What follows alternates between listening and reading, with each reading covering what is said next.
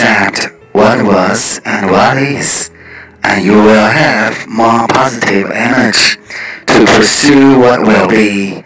接受过去和现在的模样，才会有能量去追寻自己的未来。